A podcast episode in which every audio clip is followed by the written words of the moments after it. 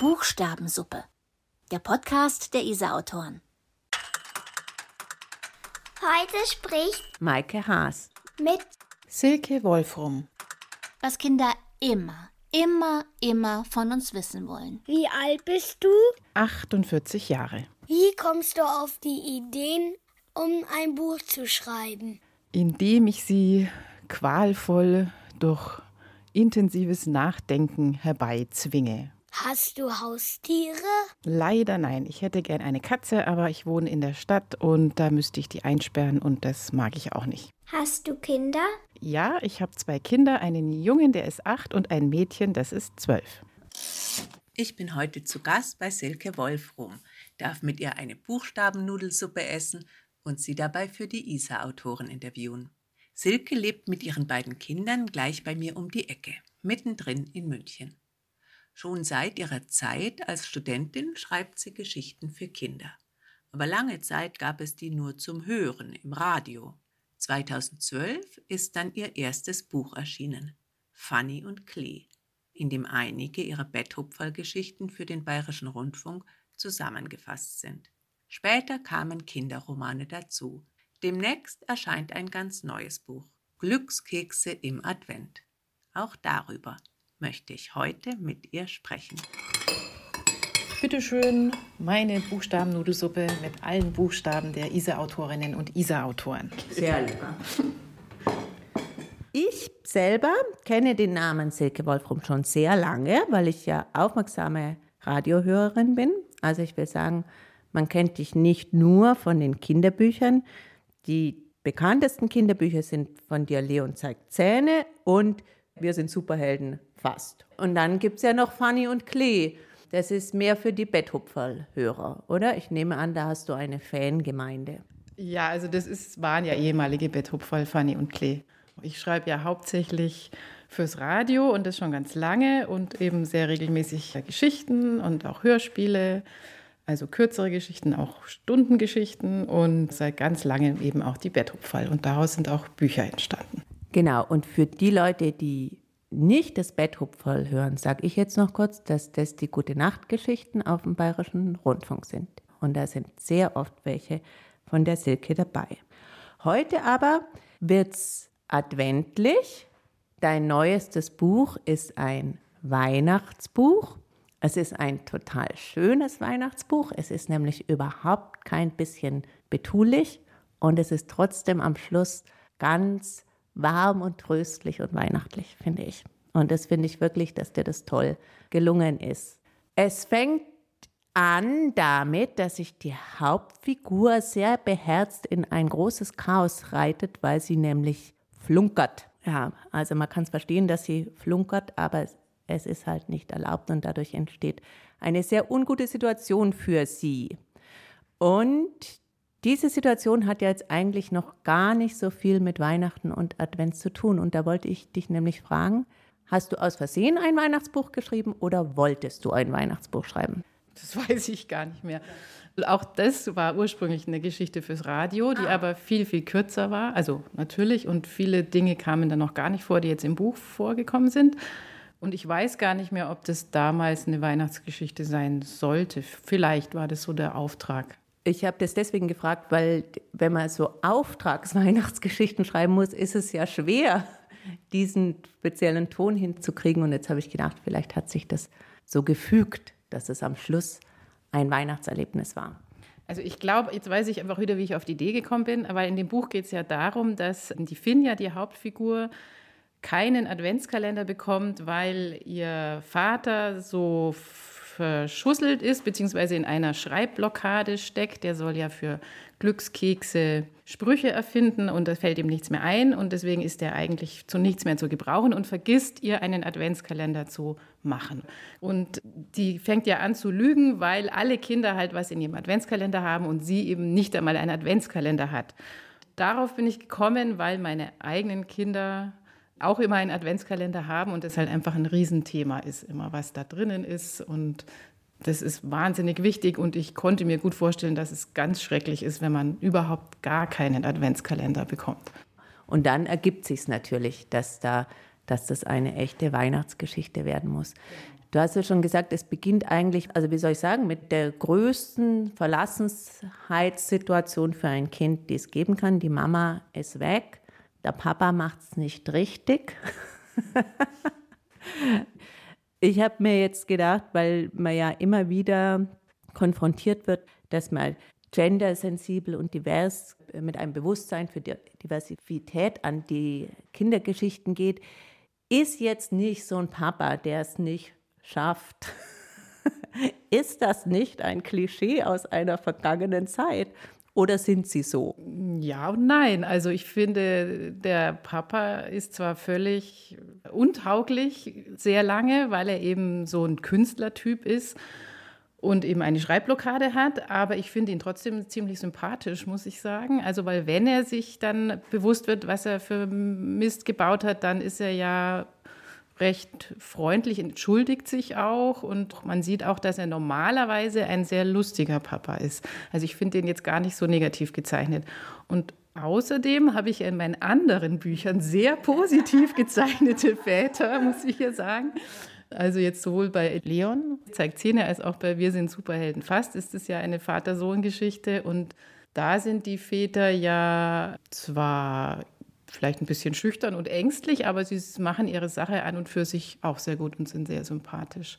Generell würde ich sagen, sollte man die Väter so zeigen, wie sie sind oder so, wie sie sein sollten, würde ich sagen, im Kinderbuch beides. Also ich finde, man soll schon die Realität abbilden und da ist es nun mal so, dass die Frauen halt immer noch zum allergrößten Teil die Kinderbetreuung und den Haushalt äh, übernehmen. Finde, das kann man deswegen auch einfach abbilden, aber man kann eben auch so Geschichten schreiben, wo man mal zeigt, wie es auch anders sein könnte. Ja, ich finde auch, dass die Vaterfigur in dem Buch sehr positiv ist. Ich mag den, der ist nett und der bemüht sich. aber ich finde es halt selber schwierig, immer so mit diesen Rollen umzugehen, weil man natürlich auch oft einfach die Rolle nimmt, die man aus seiner eigenen Familie einfach so im Kopf gespeichert hat und das ja nicht immer so gelingt, dann wirklich andere Situationen zu verwenden. Also weil du von Gendern und Diversität und so gesprochen hast, also ich finde, das ist ja zunehmend ein Thema auch für mich. Ich mache mir da jetzt auch zunehmend Gedanken und auch jetzt schon bei dem Buch Glückskekse im Advent. Also schon allein, dass da die Kinder eben nicht alle deutsche Namen haben, sondern auch mal einen ausländischen und auch die Illustratorin, die Nele Palmtag, hat dann so angeregt, dass jetzt zum Beispiel das tolle Mädchen, in das ja der Bruder von der Finja verliebt ist, die Nika, dass die jetzt eben nicht blond ist, sondern ähm, jetzt in der Illustration auch ein bisschen ausländisch aussieht. Und das halte ich eigentlich schon auch für ganz wichtig, dass man sich darüber Gedanken macht, wobei es echt heikel ist. Also ich habe ja auch zum Beispiel ein, eine Betthupferreihe geschrieben. Da geht es um eine Putzfrau. Das ist übrigens auch die Vorlage für die Putzfee in der Geschichte. Und die, also Putzfrau ist jetzt auch schon wieder unkorrekt, aber es ist eben eine Frau, die in einem großen Hochhaus die Treppen sauber macht und die eben in jeder Folge dann einem Kind hilft. Und zwar durch eine, also auf eine Art und Weise, die man jetzt als Zauberei bezeichnen könnte oder eben auch realistisch erklären kann. Und diese Reinigungskraft, die spricht eben in diesen Betthupfern, die jetzt zu hören sind, äh, mit einem Akzent. Und das finde ich jetzt durchaus realistisch, weil nun mal die meisten Reinigungskräfte aus dem Ausland sind. Aber da kam zum Beispiel auch Hörerprotest, also dass ich da quasi rassistisch bin, ja. Und dabei ist diese Reinigungskraft ja extrem positiv gezeichnet. Das ist eine ganz, ganz positive Figur. Das Einzige, was ist es eigentlich, ich meine, das sehe ich jetzt auch gar nicht als Manko, aber sie spricht halt mit Akzent und ich finde, das macht sie ja auch noch zauberhafter oder irgendwie ungewöhnlicher einfach. Das so als Beispiel. Ich finde, man kann sich da sehr bemühen, aber trotzdem voll auf die Nase fliegen, weil man dann irgendwelche Empfindungen auslöst, die man überhaupt nicht beabsichtigt hat und weil das wahnsinnig kritisch auch gesehen wird, was man da so macht. Immer mehr und ist ja irgendwie auch gut, aber es ist, es ist auch schwierig manchmal. Ja, finde ich auch, ist auch schwierig.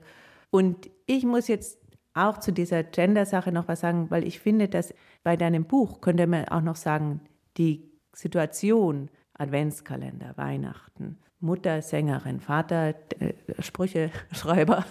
also es ist ein total europäisches Kind aus einer bürgerlichen Mittelschichtsfamilie. Und die Ausgangssituation ist die Verzweiflungssituation eines deutschen Mittelschichtskindes. Und trotzdem ist die Geschichte so, finde ich, dass sie, egal ob man jetzt ein christliches Leben lebt oder mit europäischen Traditionen oder wie, ist es eine Geschichte, die für alle mit einem versöhnlichen Ende endet. Das finde ich ganz besonders schön daran, dass in deiner Weihnachtsgeschichte letztlich ein Glücksschwein und eine wunderbare Fee dafür sorgen, dass alles gut wird. Genau. Das muss man jetzt an dieser Stelle noch fragen. Du hast schon mehrfach gesagt, der Vater hat eine Schreibblockade. Das trägt im Buch sehr dazu bei, dass es sich lustig liest. Aber jetzt wollte ich dich fragen, also du hast das einfach wunderschön beschrieben, kennst du diese Situation? Also eigentlich nicht, muss ich sagen. Also jedenfalls nicht in diesem drastischen Ausmaß, das nicht. Also es kommt schon immer wieder natürlich vor, dass ich jetzt irgendwie nichts schreiben kann, aber es war jetzt noch nie so, dass das über einen extrem langen Zeitraum der Fall war und mich extrem niedergeschmettert hat. Das eigentlich nicht, nee. Aber ich, ich kann es mir halt so vorstellen, dass es schrecklich ist. Und es ist natürlich ja auch überzogen, weil es fehlen ihm ja nur noch elf Sprüche und die schafft er jetzt nicht mehr. Und ja. Aber du hast ja vorhin gesagt, bei der Frage, wie kommst du auf die Ideen, ich zerre sie gewaltsam herbei. Also es scheint es doch nicht so ein harmonischer Schreibprozess zu sein. Also du setzt dich nicht hin und lässt die Finger über die Tastatur fliegen und am Schluss ist eine tolle Geschichte da. Irgendwas muss da ja auch qualvoll sein. Ja, durchaus. Also das habe ich vor allem deswegen gesagt, weil bei ganz vielen, ich glaube sogar bei dir auch, vielen ISA-Autorinnen kam immer so, ja, die Ideen, die fliegen mir so zu. Und das ist also bei mir nicht der Fall. Also die muss ich mir wirklich qualvoll äh, herbeidenken. Und das ist eigentlich für mich die schwierigste Arbeit. Und das ähm, funktioniert aber trotzdem ganz gut, eben durch Spazierengehen. Also ich gehe für kleine Geschichten hier nebenan auf den, auf den Friedhof. Hier ist ja ein schöner stillgelegter Friedhof, der ist wie ein Park. Und da reichen dann einige Runden. Dann komme ich zum Beispiel auf die Idee für eine Betthupferl-Folge. Und für längere Geschichten muss ich dann an der Isar entlang gehen. Und das ist meistens so, also das stellt man sich so schön vor, da geht man halt spazieren und dann kommen die Ideen. Aber das ist kein so genussvoller Spaziergang, weil ich mich wahnsinnig konzentriere und immer wieder die Gedanken zurückrufe, dass ich jetzt da weitermache und überlege, was könnte die Idee sein oder wie geht die Geschichte weiter.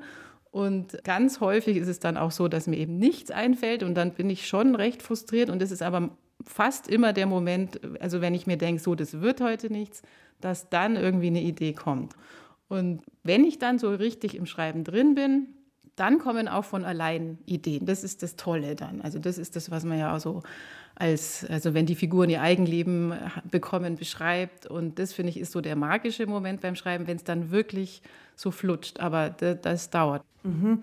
Ich glaube, wir haben einen unterschiedlichen Begriff von dem Wort Idee. Also für dich ist eine Idee nicht, ein Kind hat keinen Adventskalender und fängt an zu flunkern, sondern für dich ist die Idee erst, wenn du weißt, was sie flunkert und was für Konsequenzen daraus erwachsen. Mm, ja, auch, aber es ist auch so, dass ich nicht irgendwie so im Alltag plötzlich denke, ah, darüber könnte man mal ein Buch schreiben oder darüber, mhm. sondern das mache ich eigentlich immer erst, wenn ich irgendwie Druck bekomme und einen Auftrag habe.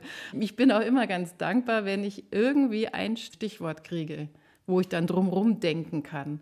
Darum sind wahrscheinlich ja die Bücher auch immer aus Rundfunkgeschichten entstanden. Wenn ich jetzt weiß, ich muss bis zum so und so vielten was schreiben und da soll es zum Beispiel heute, war ich schon auf dem Friedhof unterwegs, weil ich eine Geschichte für Dore Mikro, also für die Kindersendung auf BR Klassik schreiben soll. Und da habe ich jetzt das Stichwort, es soll um einen Vorkoster gehen und es soll bei Dore Mikro ja immer um Musik gehen. So, also die zwei Sachen. Und das ist für mich total hilfreich, dann habe ich ja schon mal ein bisschen was. Viel schwieriger wäre es, wenn es jetzt heißen würde, schreib halt irgendwas. Äh, du hast jetzt schon gesagt, dass vieles eben aus diesen Radiogeschichten entsteht. Und ich weiß jetzt gar nicht genau, wie du zum Radio gekommen bist. Ich weiß nur, dass du schon als Studentin, gell? du hast schon als Studentin für den BR geschrieben. Und das ist ja irgendwie ähm, sehr bemerkenswert. Ich wollte auch gern für den BR schreiben als Studentin. Da war kein, also ich weiß gar nicht, wie hast du das gemacht? Ja, das ist irgendwie auf wundersame Weise geschehen, finde ich. Also da staune ich nachträglich immer noch drüber. Das war irgendwie einfach Glück. Also ich habe eine Freundin und deren Schwester war beim BR, als ich noch studiert habe, beim Kinderfunk. Und die hat gesagt, ja, für den Betthupferl schreib doch mal Geschichten hin. Und dann habe ich da eben was hingeschrieben und die äh, damalige Redakteurin wollte das eben gleich. Und dann war das aber nur eine Serie, also wahrscheinlich dann sieben Geschichten, genau. Und das war es dann erstmal. Aber das war, glaube ich, für mich dann wieder die Eintrittskarte, um dann später eine Hospitanz beim BR zu machen. Also so eine Art Praktikum. Weil da hatte ich ja sonst überhaupt gar nichts vorzuweisen. Und die meisten haben ja dann schon Praktikas bei anderen Radios gemacht oder bei Zeitungen oder haben irgendwie in die Richtung was studiert. Und ich hatte ja eigentlich gar nichts, außer halt vielleicht Germanistik studiert. Und dann äh, war das, glaube ich, für mich die Eintrittskarte in Kinderfunk. Und da ging es ja dann weiter. Also da ging es weiter, nachdem du fertig warst schon mit dem Studium. Also du hast ja auf Lehramt studiert und dann hast du wahrscheinlich Referendariat gemacht und während der Zeit hast du dann gleichzeitig die Hospitanz gemacht in den Schulferien oder wie? Nee, also ich habe halt mein Studium gemacht und ein Referendariat gemacht und dann habe ich nach dem Referendariat beschlossen, dass ich nicht gleich weiter als Lehrerin unterrichte, sondern ein Jahr jetzt erstmal was anderes ausprobiere.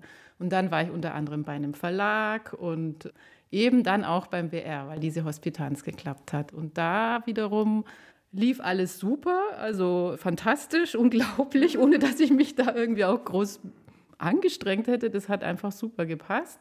Aber leider war es dann so, dass mein Chef gesagt hat, ja, es ist zwar alles wunderbar, aber ich kann da nicht weiterarbeiten, weil sie halt irgendwie eh schon zu viele sind. Und dann habe ich ihm daraufhin gedacht, na ja gut, dann mache ich jetzt halt Lehrerin. Und da war es dann eben ein bisschen so wie in meiner Glückskeksgeschichte, dass man eben, finde ich, gar nicht weiß, was ist jetzt Glück und was ist kein Glück. Also eigentlich hatte ich dann das Glück, obwohl damals Lehrer Schwemme war und eigentlich niemand eine Stelle bekommen hat, habe ich halt sofort eine Planstelle bekommen, also sofort Verbeamtung. Und dann wiederum hat mein Chef gesagt, ach nee, jetzt brauchen Sie doch wieder jemanden. Und deswegen habe ich dann von Anfang an das gleichzeitig gemacht. Also einmal unterrichtet, am Anfang noch in Augsburg Vollzeit und gleichzeitig dann noch versucht beim BR da weiterzumachen. Und dann habe ich eben das Lehramt immer mehr reduziert. Also Teilzeit ist ja da gut möglich und habe beim BR dann immer mehr gemacht und das lange Zeit parallel bis eben zum schicksalsschweren Jahr 2020 wo ich dann eben meine Verbeamtung aufgelöst habe, also gekündigt habe und jetzt eben nur noch Geschichten schreibe und halt Features und so. Du hast deine Verbeamtung aufgelöst. und das bewundere ich sehr. Du hast ja da nicht nur Sicherheit aufgegeben, sondern auch ganz einfach finanzielle Nachteile. Du, also da versiegen irgendwelche Pensionsansprüche, die du jetzt nicht mehr hast. Und du hast es aber trotzdem gemacht. War die Qual zu groß an der Schule oder war es zu schön beim BR? ja, also das ist eine Entscheidung, die mir extrem schwer gefallen ist. Im Prinzip, glaube ich, weiß ich gar nicht, 18 Jahre lang habe ich da jetzt rumüberlegt. Und also vor allem deswegen wegen dieses Beamtenstatuses, der ja extreme Vorteile bringt und extreme Privilegien. Und natürlich auch, wenn man jemandem erzählt, ich überlege, das aufzugeben, auch gerade wenn man das BR-Mitarbeitern erzählt, dann sagen die halt alle, bist du wahnsinnig, weil Existenzangst ist bei den sogenannten zwölf Alern, also den Festfreien, nicht den ganz Festangestellten beim BR, und das sind ja die meisten, ist halt an der Tagesordnung eigentlich. Ja. Ach, ehrlich? Ja, absolut. Seit ich in der Hospitanz mache, sind alle meine Kolleginnen und auch Freundinnen besorgt, wie es weitergeht und ob es weitergeht. Und so ist es da, ja. Ja, also ich, ich habe dann auch relativ am Ende, als ich schon fast entschlossen war, noch im Internet gesucht und da bin ich ja sogar auf Internetseiten gestoßen von ehemaligen Lehrerinnen, die also dann so schreiben, wie, wie, wie Drogensüchtigen, die jetzt auf Entzug sind, so schreiben, so, du schaffst es in zehn Schritten, deine Beamtenschaft aufzugeben und äh, nur Mut und du schaffst es und das und das musst du tun. Also Drogensüchtige meine ich jetzt insofern, als dass es eben also diesen Internetseiten, klingt es so, als wenn es eben so wie es schwierig ist, von Drogen wegzukommen, genauso schwierig ist es zu kündigen, wenn man Beamter ist. Wie war das denn für dich als Lehrerin? Du hast Deutsch unterrichtet und Französisch. Ja, also ich war ja, äh, ich hatte ja nie mit Kindern zu tun, sondern ich bin ja in die Erwachsenenbildung. Also ah. ich war immer an äh, Schulen, in denen junge Erwachsene das Abitur nachmachen. Ah. Ich war eigentlich immer, also vor allem jetzt zuletzt, an einer sehr, sehr angenehmen Schule, so vom Klima her. Das war eben, hat eigentlich alles auch lange gut gepasst. Also am Anfang fand ich diese Zweigleisigkeit auch sehr praktisch, weil man sich ja dann in nichts so richtig reinsteigert. Mhm. Also man ist ja nirgends so ganz dabei, sondern hat immer noch was anderes. Also wenn die jetzt im BR zum Beispiel rumgejammert haben, wie stressig alles ist, dann habe ich mir eher gedacht, hm, ihr habt ja keine Ahnung, wie es ist, vor einer Klasse zu stehen, weil das finde ich einfach schon allein physisch viel anstrengender. Und andersrum, wenn in der Schule rumgejammert wurde, dann habe ich mir halt immer gedacht, ja, stimmt, aber ich habe ja noch meinen BR so. Also das war eigentlich lange Zeit sehr gut. Es wurde dann vielleicht vor allem schwierig, als ich Kinder bekommen habe, weil das dann einfach nochmal eine, also es ist einfach dann vielleicht auch zu viel. Und ja, also ich habe an sich schon gerne unterrichtet, aber ich glaube, ich bin eine gute Lehrerin, wenn ich eine Klasse vor mir habe, die keine Probleme macht. Und das war sehr lange der Fall. Also da haben wir uns alle gut verstanden. Aber ich habe nie gelernt, weil diese Lehrerausbildung in diesem Punkt auch miserabel ist. Ich habe nie gelernt, wie man eigentlich mit problematischen Klassen umgeht. Und das ist dann extrem frustrierend, weil man da ja, sich also einfach nicht weiß, was, was man da eigentlich macht und sich überhaupt nicht gut fühlt. Und mhm. da hätte es eine andere Ausbildung gebraucht oder auch irgendwie das. Also das ist ja eigentlich das Elementare, was man lernen sollte, finde ich, wenn man Lehrer wird.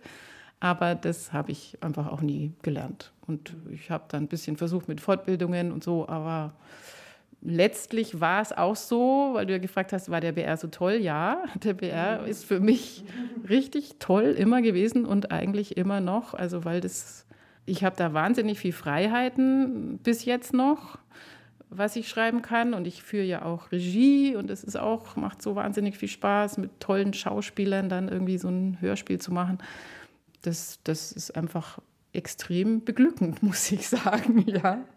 Gut, ich wollte jetzt ja noch mit dir über die Botschaft deines Buches sprechen. Also, weil dein Buch hat ja eine Botschaft. Dein Buch ist ja ein Weihnachtsbuch. Ein Weihnachtsbuch hat eine Botschaft. Die Botschaft ist sehr klar, sagt die Wahrheit. Geil? Naja. Was? Naja. Findest du das nicht? Ich finde ja, dass es in dem Buch eigentlich mehr um Glück geht. Also, was ist Glück? Es ist ja so, dass der Finn ja immer wieder irgendwas Schreckliches passiert oder andere Dinge, wo man denkt, die sind jetzt gut, aber wenn man dann die ganzen Zusammenhänge sieht, stellt man fest, dass das, was sie ursprünglich gedacht hat, ist gut, dann doch wieder eigentlich gar nicht so gut war und umgekehrt. Also und deswegen finde ich, so das Thema ist für mich jetzt eigentlich eher, äh, was ist Glück? Und ja, also natürlich soll sie die Wahrheit sagen, aber das war jetzt gar nicht so meine Grund, mein Grundanliegen, nachdem ich ja noch dazu selber so viele Geschichten schreibe, wo Leute irgendwie schwindeln und flunkern. Ja, also in, sie soll insofern die Wahrheit sagen, weil sie sich halt ja nicht mehr wohlfühlt mit ihrer Lüge und es ihr ja ganz schlecht geht und damit. Und letztlich, glaube ich, ist es eher ein Plädoyer zu sprechen und nicht die Dinge in sich hineinzufressen. Vielleicht so. Trotzdem muss ich jetzt an dieser Stelle diese Frage stellen, die du mir auch gestellt hast. Hast du eine Absicht mit deinen Büchern, eine pädagogische, eine tröstende, eine was weiß ich? Willst du eine Botschaft vermitteln oder willst du nur eine tolle Geschichte schreiben? Also es ist nicht so, dass ich mir erst irgendwie denke, ah, da habe ich jetzt eine Weisheit erkannt und jetzt schreibe ich ein Buch, um die der Welt zu verkünden. Aber ich will schon mehr als nur eine Geschichte schreiben. Also das sind auch die Bücher, die mir am besten gefallen und schon als Kind am besten gefallen haben, wo immer noch irgendwas anderes mitschwingt, auch wenn man das vielleicht gar nicht so ganz versteht als Kind. Deswegen finde ich nur reine Geschichten nicht so interessant, sondern eben, wenn da noch so ein bisschen, eben jetzt zum Beispiel um das Thema Glück oder jetzt bei Leon ist ja auch so ein bisschen um, geht es ja um diesen Selbstoptimierungswahn und muss man immer besser werden. Also wenn sowas noch mitschwingt, das finde ich schon gut. Und Boot, also ich finde schon, dass man bei Kinderbüchern nicht sagen sollte, ja, schreibe ich halt irgendwas, ist ja wurscht, ist ja nur für Kinder, sondern da kann man schon ja, sich Gedanken machen. Also wie jetzt zum Beispiel, was wir vorhin besprochen hatten, die Sache mit der Diversität, die abgebildet ist oder äh, eben, dass man vermeidet, irgendwelche Klischees dauernd zu bringen und zu wiederholen. Man muss da schon aufpassen und man kann ja auch finde ich, da durchaus was bewirken bei Kindern. Also das ist ja nicht egal, was die lesen. Wenn man jetzt für einen Rundfunk schreibt und Bücher, was ist der Unterschied? Auf was achtest du, wenn du fürs Radio schreibst? Auf was achtest du, wenn du ein ganzes Buch schreibst? Also für mich ist der große Unterschied, dass ich weiß, dass ich beim Radio Geld dafür bekomme. Das ist ein sehr, sehr wesentlicher Unterschied. Also das heißt, beim BR lege ich erst los zu schreiben, wenn ich weiß, ich habe den Auftrag und ich bekomme den bezahlt. Und beim Bücherschreiben schreibe ich ja einfach erstmal ins Blaue und investiere viel Zeit und weiß überhaupt nicht, ob ein Verlag das jemals drucken wird.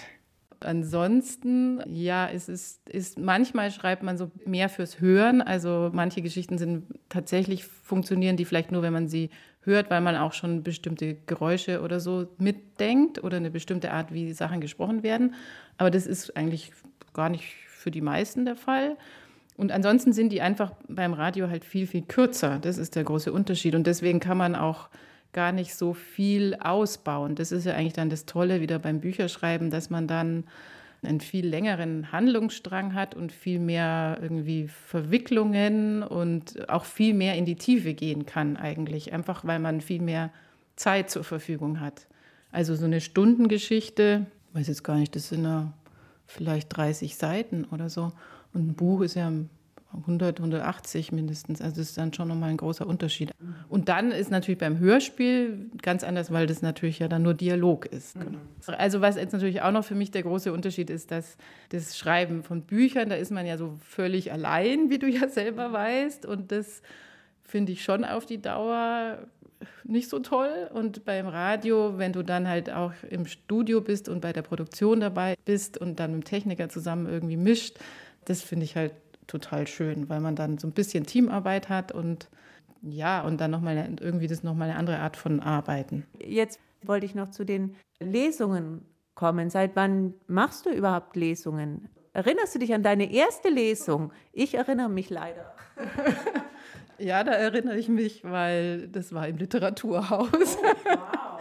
genau. Ja, weil ich als Studentin mal an so einem äh, Manuskriptum hieß das damals, ah. äh, da konnte man einen Text einreichen und dann wurden eben ein paar ausgewählt und dann hatte man so ein Semester lang Unterstützung und ähm, da war am Ende eine Lesung im Literaturhaus. Ich weiß noch, dass ich total gedacht habe, ich breche jetzt gleich zusammen. Wir haben so die Beine gezittert. Mhm bevor ich dann zum Lesen drankam. Und als ich dann drankam, also es war, das war keine Kindergeschichte, aber sie war lustig. Und das kam gut an beim Publikum und das war schon ein tolles Gefühl. Also wenn man dann merkt, das kommt irgendwie so an und die lachen dann auch und das hat dann total Spaß gemacht. Da kommt ja jetzt noch was ganz Neues auf. Also du hast auch Sachen für Erwachsene geschrieben. Ja, ganz wenige. Also ich habe schon immer halt geschrieben, also schon als Kind irgendwie so, aber ich habe das halt nie so ernst genommen. Und das war auch komisch. Da war so ein Plakat in der Uni gehangen, dass man sich dafür bewerben kann, das weiß ich noch. Und dann habe ich irgendwie beschlossen, ich bewerbe mich da und habe dann aber so ganz auf den letzten Drücker eine Geschichte geschrieben, in dem es um eine Essiggurke ging. Und eigentlich ging es darum, dass jemand blöfft, also dass er eigentlich gar nichts zu sagen hat, aber halt die ganze Zeit irgendwie da mit seiner Essiggurke erzählt und alle hängen ihm an den Lippen und so ähnlich war es dann auch für mich in diesem Manuskriptumkurs. Also ja, aber es kam gut an, die Geschichte. Okay, aber du hast jetzt nicht einen Roman für Erwachsene in der Schublade. Nee. Nein damals in diesem Manuskriptumkurs, obwohl es ja ein Text für Erwachsene war, hat eine gesagt, ich könnte mir gut vorstellen, dass du für Kinder schreibst. Ah. Interessanterweise. Verstehe ich mhm. gar nicht, warum die das gedacht hat, aber irgendwie hatte sie ja recht. Und ich wollte eigentlich auch immer nur für Kinder schreiben. Mhm. Also dein Buch, aus dem du uns jetzt auch gleich was vorlesen wirst, das gibt es bisher noch nicht im Laden. Du hast jetzt auch da dein ähm, Tablet vor dir liegen, um vorzulesen. Es erscheint aber am 25. Oktober bei Hansa und es heißt Glückskekse im Advent. Und wir freuen uns jetzt alle, dass du uns schon vorab eine Stelle vorliest. Premiere sozusagen. Ja. Ja, also ich setze jetzt relativ am Anfang an, an dem äh, bedeutungsschweren Tag, als die Finja in die Klasse kommt und alle erzählen, was sie in ihrem Adventskalender haben oder zeigen es auch. Und darunter ist auch die Anastasia, das ist so ein bisschen der Star in der Klasse. Und die hat einen roten Glitzerball bekommen, also ein Ball, der, wenn man ihn auf den Boden wirft, zu glitzern anfängt. Also. Lass mich mal, nein, mich, schreien die anderen. Jeder will den roten Ball auf den Boden knallen. Tanni setzt sich neben Finja. Bei mir war ein Schokobär drin, sagt sie und verfolgt mit den Augen, wie der rote Ball durchs Klassenzimmer hüpft. Und bei dir? Was soll Finja jetzt sagen? Dass sie überhaupt nichts bekommen hat, weil ihre Mama in Hamburg ist und ihr Papa nur an seine Blockade denkt, anstatt an Weihnachten? Genau, jetzt sag schon, ruft Sina von hinten. Du hast mir immer noch nicht gesagt, was bei dir drin war. In dem Moment landet der Glitzerball auf Finjas Kopf. Au. Alle lachen. Auch Finja. Sie tut jedenfalls so, als würde sie lachen. In Wirklichkeit passiert in ihrem Kopf aber etwas ganz anderes. Vielleicht hat der Aufprall des Glitzerballs in Finjas Kopf einen Schalter umgelegt, einen Hebel in Gang gesetzt, eine Schraube gelockert. Denn als Sina fragt, oder hast du gar nichts bekommen? antwortet Finja, Natürlich habe ich was bekommen. Und was? Einen Glückskeks. Die kriegst du doch dauernd, sagt Lars, der neben Sina sitzt. Das stimmt. Seit Papa seinen großen Auftrag bekommen hat, liegen bei Finja zu Hause die Glückskekse säckeweise herum. Finja nimmt sich für fast jede Pause welche mit, auch wenn die Dinger nur nach süßem Löschpapier schmecken. Aber momentan bekommt sie ja sowieso keine richtige Brotzeit, weil Papa, naja. Es ist ein besonderer Glückskeks, sagt Finja jetzt. Eine Spezialanfertigung, eigentlich geheim. Später weiß Finja nicht mehr, wie sie darauf gekommen ist. Sie ist sich nicht einmal sicher, ob sie das gesagt hat oder vielleicht irgendeine andere Finja. Bisher hat sie nur in ihrem Kopf finiatisiert, aber jetzt müssen diese Kopfgedanken irgendwie raus und vielleicht ist daran wirklich dieser verfluchte Glitzerball schuld. Erzähl, haucht Sina, und auch Tanni und Lars schauen jetzt gar nicht mehr dem roten Ball hinterher, sondern nur auf Finja. Also es ist ein sprechender Glückskeks. Was? Ihr dürft es aber nicht weiter sagen, flüstert Finja. Wenn man den Glückskeks öffnet, hört man einen Spruch. Man muss ihn nicht mehr selbst lesen. Cool, lesen ist eh doof, sagt Lars.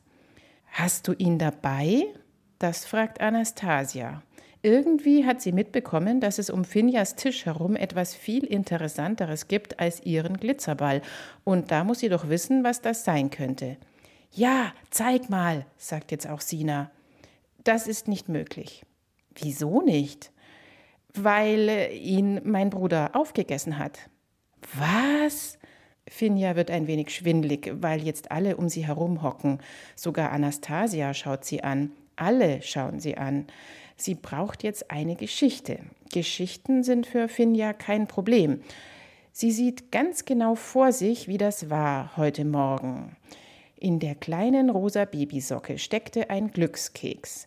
Erst dachte sie, oh Mann, das ist doch nichts Besonderes. Sie war etwas enttäuscht und legte den Keks erstmal auf den Frühstückstisch. Da lagen noch andere Glückskekse, weil ihre Familie ja oft zum Frühstück Glückskekse isst. Dann kam Papa und sagte mit so einem besonderen Grinsen: Na, Finja, hast du deinen Adventskeks schon geöffnet? Finja schüttelte den Kopf und Papa sagte: Das solltest du aber, denn es ist ein besonderer Keks. Also öffnete Finja ihren Keks, aber als sie ihn in der Mitte durchbrach, war er wie alle anderen. Das ist der falsche, sagte Papa. Meiner kann sprechen, wenn du ihn öffnest. Und genau in dem Augenblick sagte eine Stimme aus Moos Bauch Suche nicht nach Fehlern, suche nach Lösungen. Was? sagen Anastasia, Lars und Sina jetzt im Chor. Ja, grinst Finja, weil Mo währenddessen sich meinen Keks geschnappt hat und ihn in einem Haps runtergeschluckt hat. Versteht ihr? Es war ein Versehen und jetzt ist der Keks weg. Finja schaut in die schwer beeindruckten Gesichter ihrer Mitschüler. Und der Keks spricht jetzt immer noch in Moos Bauch? Ja, sagt Finja, aber man hört ihn nur, wenn man ganz nah rangeht. Cool, sagt Tani. Und Anastasia ist einfach nur sprachlos. Also man sieht sehr gut, wie sie sich reinreitet ins Schlamassel und wie sie wieder herausfindet. Das kann man selber nachlesen. Ab 25. Oktober. Vielen Dank, Silke, für dein schönes Buch, für das schöne Gespräch und für die sehr leckere Suppe. Ja, auch vielen Dank für die richtig tollen Fragen. Vielen, vielen Dank.